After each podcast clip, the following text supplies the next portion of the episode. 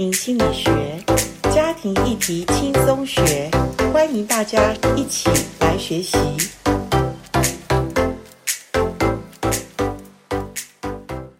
欢迎来到家庭心理学。家庭心理学，我们探讨很多家庭的议题。那当然，呃，遇到家庭的问题，其实。我要讲一句话，就是家家有本难念的经。其实每个家庭不一样，那每个家庭遇到的困难虽然大同小异，但处理上面真的是因人而异。呃，我最近出了一本新书，叫《人人都能辅导》。其实这本书的呃主要的来源也是从家庭的关怀开始，因为家庭遇到了困难。需要有人帮助，那每个人帮助的角度方法不一样，有的人是陪伴，有的人是呃做一些。特殊的关怀，譬如说送一些餐点啊，或者帮他处理一些家务啊，呃，帮忙接送孩子啊，或者帮忙处理一些呃财务的方面的危机。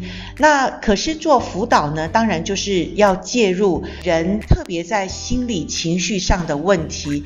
那这个部分，我会觉得我们不管你个人的家庭，或者你周边身旁的朋友的问题家庭，我们都需要去。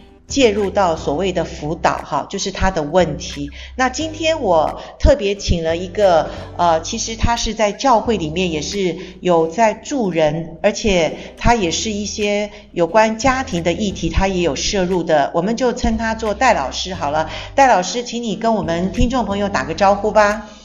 啊，听众朋友，大家好。好，戴老师，呃，我想我们今天谈的，呃，这个主题呢，当然跟这本书有关。那你是告诉我说你，呃，希望谈的有关于你特别对于危机处理跟哀伤辅导这个部分，你觉得，呃，其实我们每个人是不是都需要去学习呢？能不能谈一下，危机是每个人都可以遇到的嘛？这个其实不用讲，可是。怎么样知道危机？到底怎么来看这个危机呢？我们从什么角度来看？好，对，危机我们每个人都会遇到哈。那我们首先要知道什么是危机，我们要认识危机，我们才能够去应付危机嘛哈。那什么是危机呢？在呃这本书的三百八十四页哈，它就有针对危机下了一个定义。那危机它有三个需要去注意的，第一个就是呃平静的。状况被打破了嘛？我们都原本是啊、生活在平静当中，我们都很很很安稳。可是平静被打破了之后呢，就是危机来的时候。那另外呢，我们也觉得，哎，有时候我们是处在圆满或者是完整的状态。那当我们圆满的状态受到威胁的时候，也代表危机哈。当然，危机也是一个转捩点啊，这是一个，也是一个转机，是一个成长的重要时刻。如果我们能够度过这个危机，我们能够变得更好；否则的话，我们就会变得更差哈。所以这也是一个自我分化的过程，是值得我们去学习的哈。OK，那我会想到说，那你说一个平静的环境，呃，可能被搅扰、被打破。呃，有的时候会不会是好事情？也是像你说结婚生子啊，我明明一个人过得很好，诶，我结了婚了，诶，也是讲白一点，真的也有危机来到，因为另外一个人进来了，或者你生一个孩子有没有？两个人过得还算可以，另外一个孩子也打扰到他们原来平静的事。呃，有一对夫妻来找我，他说我老公以前做一个。呃，公务人员我们相安无事，后来他偏偏要去做生意，然后赚了一些钱，可是呢，发生了一些婚姻的危机，就是呃，对不对？所以好事有时候也是危机，哎，是，的确是这样。那我们都觉得说，哎，结婚明明是好事，可是结婚也是会形成一个新的压力来源。买房子是好事，升官是好事，可是那也会带来新的压力。如果呃。这压力来的时候，我们当然就认为那是危机啦。如果我们应付不好的话，那我们可能就就会出现问题，我们个人也出问题，家庭也可能会出问题哈。所以，我们这里讲说，诶，认识危机经验，它其实有个基本的历程啊哈。基本历程就是英文叫 basics 啊，我们就用这个呃六个英文字母哈来看。第一个就是在行为上人做了什么，就像我们刚刚讲的，诶，他可能呃结婚。啊，他可能买房子、生小孩，这些看起来都是好事。对。可实际上也会让你进入一个新的领域，就是你要去面对啊一个新的环境。对。啊，这环境的变化其实也都对我们在情感上会产生一些影响。哈。对。所以第二个呃，affective 就是啊 A 嘛哈，第一个 behavior 就是呃就是行为，然后第二个 affective 就在情感上你的感受如何，就是你有了这个行为之后。你在情感上你的感受如何？你是真的很开心吗？还是你感觉到压力很大？是是。那如果说今天感觉压力很大的时候，那 somatic 就是你在生理上是不是会出现什么反应？哦，有的头痛、胃痛，对，可能会睡不着觉，是是。每天就可能会出现失眠的那种状态，是。你就会觉得好像你的呃整个生理时钟也出现了。呃，一些变化，对对，好，然后再来就是 I 呢，就是啊、呃、interpersonal 哈、哦，就是人际关系跟他人关系互动如何？是会不会你在跟人的互动关系，因为你有新的压力进来，你就很容易情绪失控，是啊、哦，在人际关系上也出了问题。OK，、哦、然后再来就是 C 的话，就是啊、呃、cognitive 哈、哦，就是说你在认知上，你的想法会怎么样？你会觉得说，哎。你怎么这么倒霉？别人买房子都是没问题，okay. 别人结婚生小孩都笑开开心心的.可是你却啊就处在那种极大的压力当中，这也是认知的问题。所以有些时候都跟我们的呃想法看法有关系，没错哈。所以我们在认知上呃到底是一个怎么样的情况这样哈、嗯？那 S 呢，当然叫 spiritual，就是精神层面哈，就是说。你的信念、你的价值观到底是怎么样？这些是不是对你的信念还有价值观产生影响？那我们也可以从这个部分去看啊，就是说，哎，你在呃认识危机的那种情况，我们可以从这几个去了解。哎，很棒哎，因为我们刚刚讲危机，也许。不一定是不好的事，从好事情上面也会造成我们的所谓危险的压力，然后就造成我们感觉有危机产生了。所以你刚刚用一个认识危机的基本经经验历程。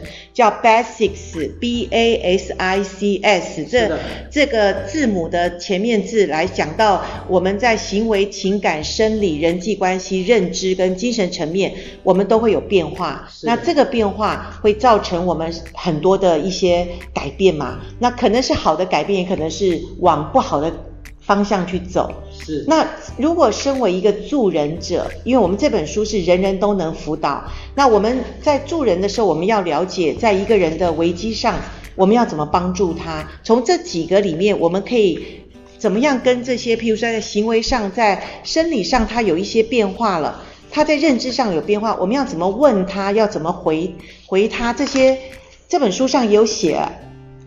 对，就在书本的三百八十七页。是。比如说他讲说呃历程 B 啊，那我们有时候会呃就是虽然事出意外哈，但是有一些人会懊悔他自己没有做的更多嘛哈。哦，如果有灾难的话。对，那我们一定不是说哎呀，其实其实你已经。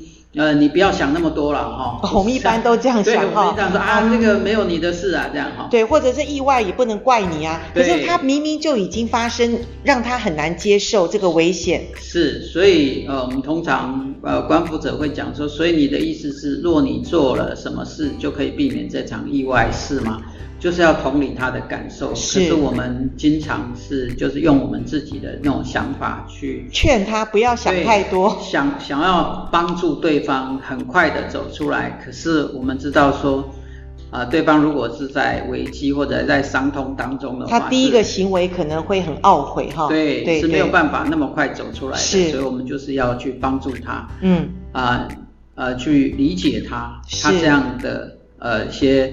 不管是行为、情感、生理，哦，站在他的角度上去，精神层面，这个都是是是。正常的，对，哦、都是正常的，是就是让他知道一下他的心情感受一定是不好的，而不是说让他转化很快的转化心情，是，是。这是人之常情，所以我们就呃了解一下他可能有的一些呃情绪反应，一些他情感上觉得很挫折很。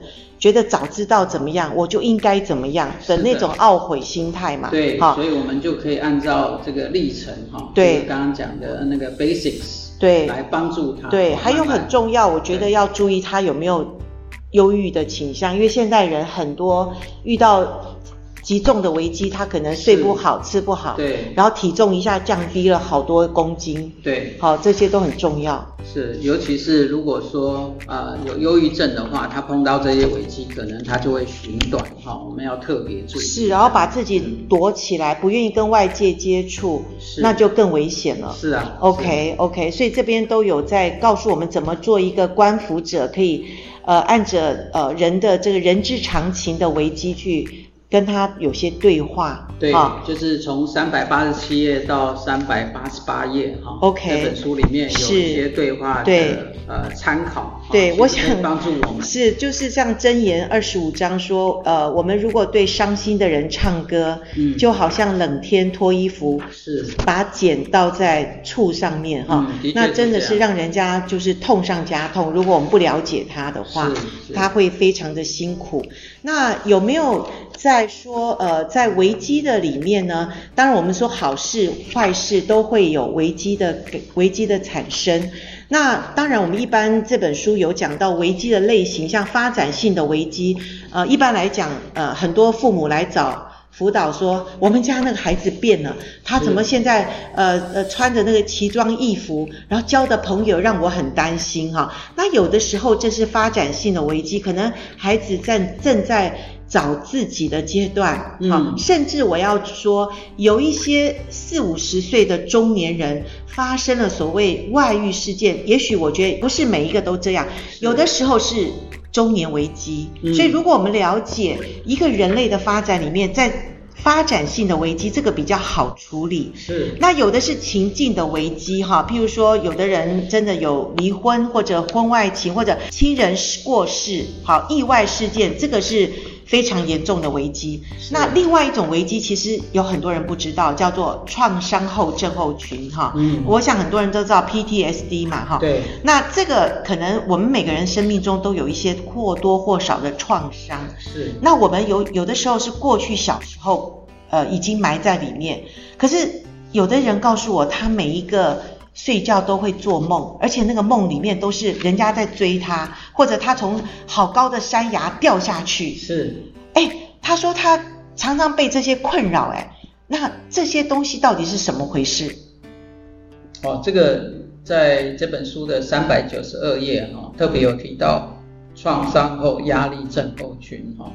这个可以想象说，当初呃，这个最这个名词最早是啊、呃，战后归来的士兵，看起来他们好像已经啊、呃，战争结束了，是，可是他们在战争啊、呃、所所经历的那些内心的惊恐跟那个哦，跟那个恐惧哈，是，其实是一种那种很痛苦的经验，然后就明显在回乡之后就出现这样的那种压力的那种反应哈。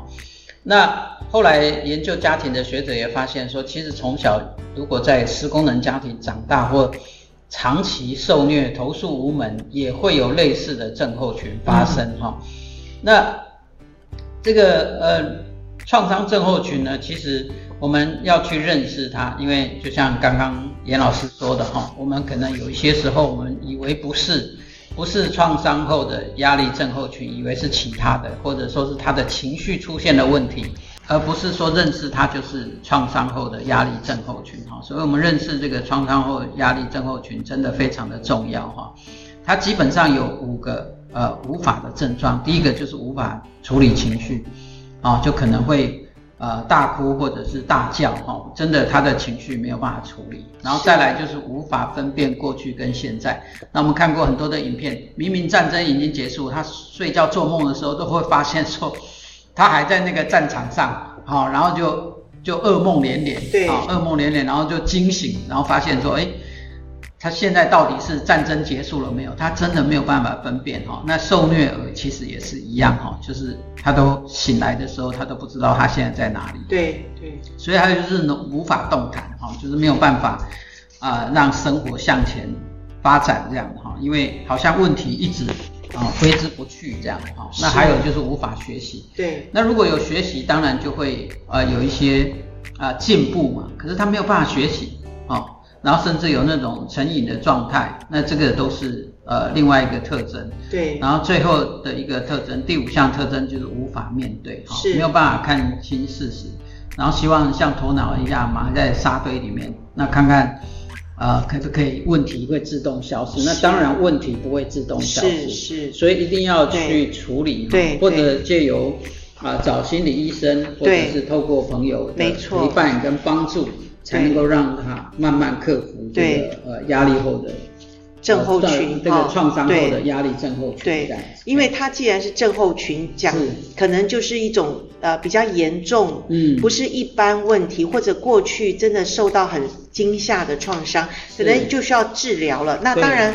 治疗是辅导，再往深入要请专业。所谓专业，可能就像刚刚讲的精神科医师或或者心理咨商师那种专门医治创伤的这种呃特别专业的人士。我觉得你真的有受到这种挫折的话，可能或者呃这种伤害，我觉得那个真的需要治疗哈。是。那但是我们有的时候以为呃。我们的亲人、家人、我们的朋友，他是有意想跟我们作对，有的时候他可能是正好遇到创伤后症候群的问题，所以不要去呃。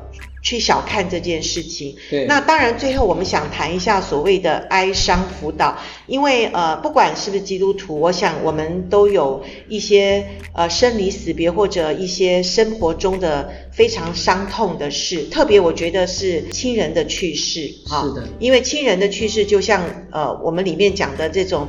特别亲的人就有依附关系的那个伤嘛，哈。嗯。那在这个关系里面，诶，请问戴老师，你在教会你也帮助过一些人，有些时候我们去商家去探望他们，诶，有的时候有些人后来说，其实他们的压力更大，因为基督徒很会用圣经，哈。是。就说啊，那个人到了上帝那边好的无比，将来我们还有一天会见面。那我想这是我们。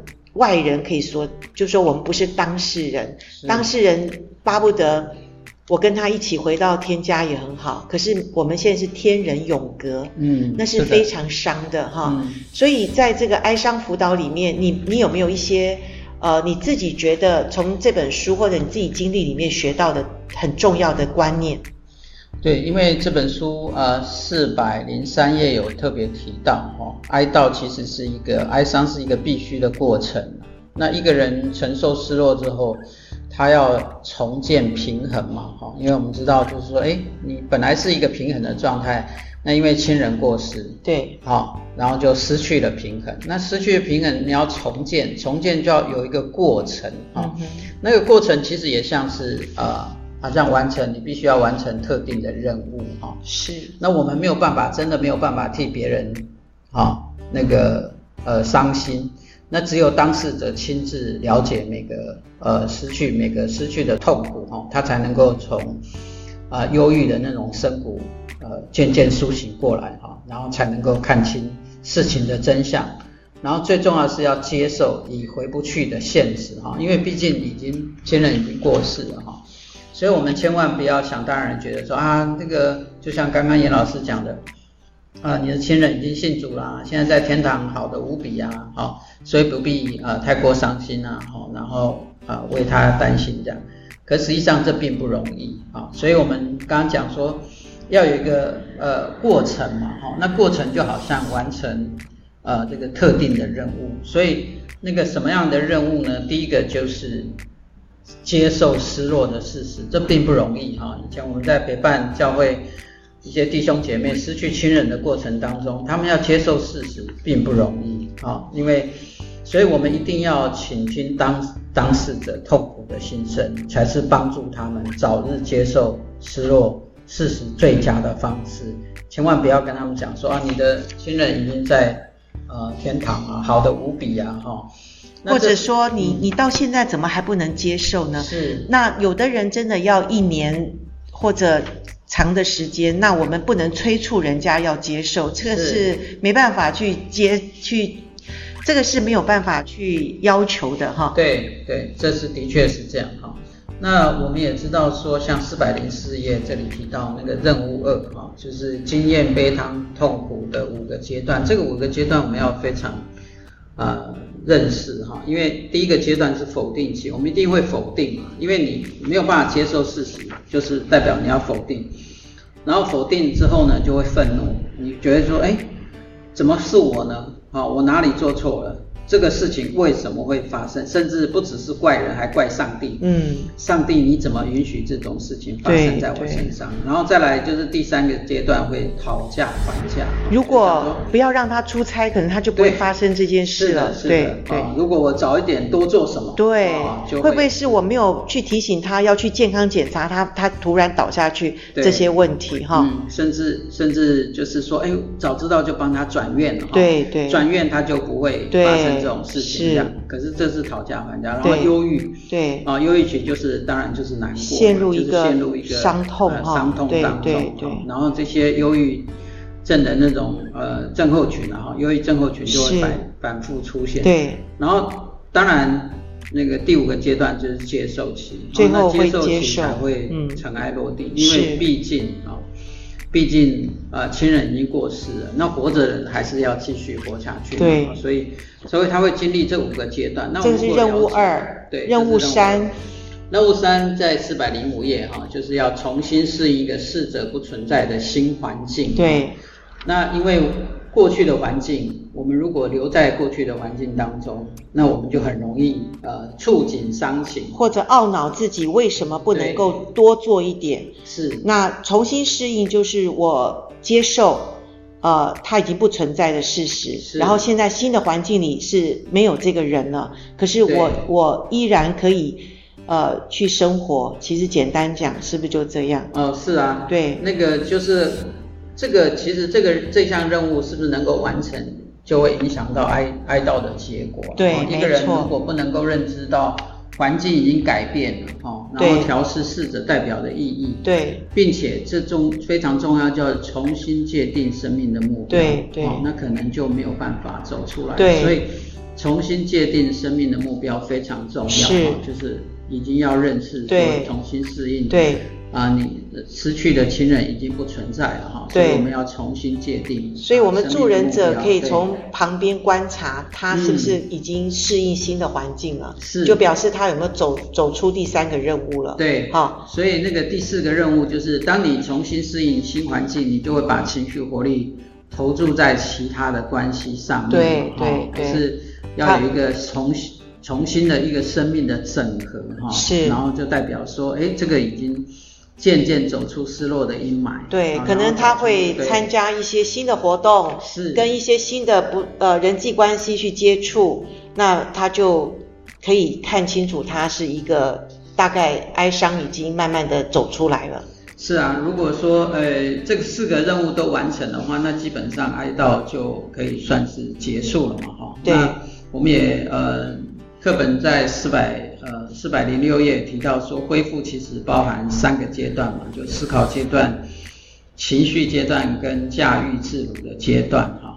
那最后当然是，如果他走出来，他就可以驾驭自如嘛哈，那就能够从那种失落的啊、呃、哀伤当中能够走出来哈。OK，对，其实呃，我们很快的把危机处理、哀伤辅导讲呃跟大家分享，我相信。这是人之常情，或者人生在世很多的呃这些不请自来的这种问题发生，呃，在我们生活中当当中都会有出现。那主要就是希望我们多有学习，多有呃知道我们可以怎么样呃助人，然后自助，最后也期待我们每个人都能够呃非常平安。呃，跟大家分享一本书的一段话。我觉得是我自己很喜欢的。他说：“我们走过自己的克西玛尼，在痛苦中试着顺服上帝的旨意。对于痛苦，没有简单的神学可提供答案。答案就是在痛苦中经历与上帝的关系。